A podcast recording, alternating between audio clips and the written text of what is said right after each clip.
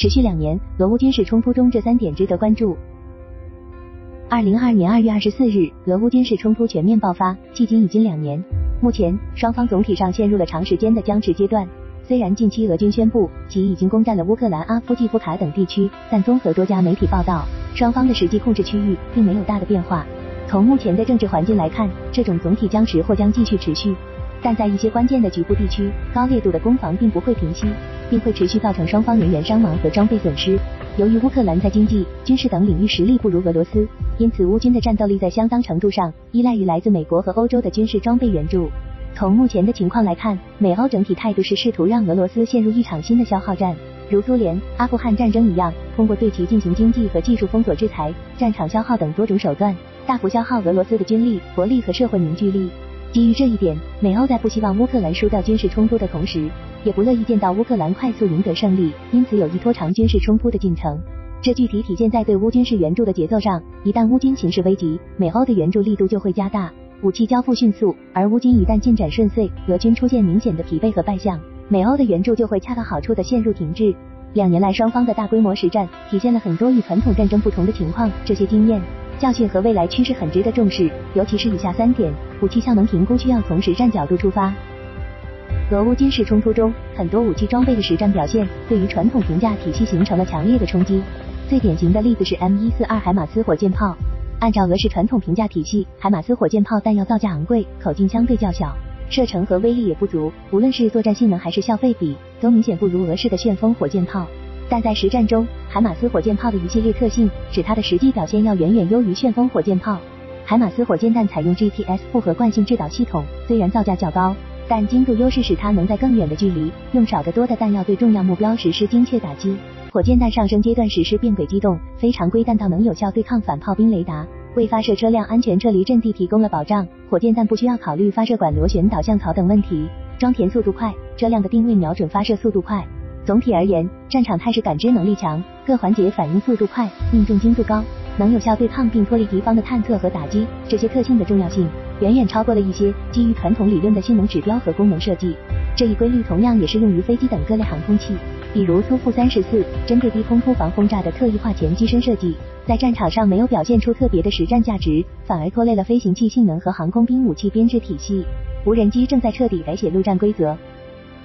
俄乌军事冲突中，虽然双方均未夺取传统意义上的制空权，但无人机在战场上的空前普及，使得这一领域的战力对比正在很大程度上影响战事走向。从这个角度来说，俄乌军事冲突和科索沃战争出现了巨大的差异。从军种层面来看，双方的空军都未能对战争形成主导性的决定作用，但在装备自身的属性角度来看，俄乌军事冲突的形式几乎完全由飞行器决定。从远程炮火的引导校正，到装甲车辆之间的相互摧毁，再到步兵班组之间的攻防，各类无人机提供的战场侦察和攻击火力，已经融入了俄乌陆战的每个层级。俄乌军事冲突中，无人机这样的空中力量几乎存在于战争的每一刻，存在于战场每一寸土地上，侦察和打击力量高度覆盖交战双方，哪怕是班组一级的战斗单位，都可以拥有属于自己的飞行器。这是俄乌军事冲突中最棘手的难题，甚至可能在很长时间内都不能得到有效的解决方案。反制无人机的设备，性能上要求有足够大的探测范围和灵敏度，能够可靠有效的使敌方无人机失效，而体积和重量又要足够小，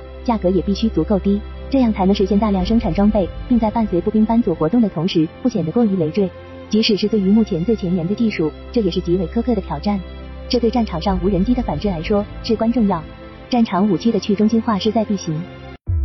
二零二四年一月十四日。乌军在乌克兰东南部的亚速海上空击落一架俄军 A- 杠五零 U 空中预警机，并击伤一架伊尔负二十二 M 空中指挥机。基于长期以来的公开信息分析，这是一次精心策划的伏击行动。乌军通过一系列的前置作战行动，集中力量持续打击俄军临近交战一线的防空侦测和火力系统，迫使俄军冒险把 A- 杠五零 U 空中预警机部署在更靠近前线的地方，最终袭击得手。A- 杠五零和伊尔负二十二 M 此类飞机是极为关键的空中核心节点。担负着战场态势侦测、指挥调度、火力引导等一系列关键任务。不仅飞机本身异常昂贵和稀少，而且每一架飞机上的专业任务操作人员，通常都是以专业水平最佳、经验最为丰富的中高级军官为核心组建的团队。这两架飞机被击落击伤之后，俄军被迫调遣了一架新的 A- 杠五零预警机到乌克兰东南方向，但该机的部署位置被大幅度后移到俄罗斯陆地上空的克拉斯诺达尔地区。俄军在该方向的一线交战区域，对于乌军飞机和导弹的侦测拦截能力出现了大幅度的降低。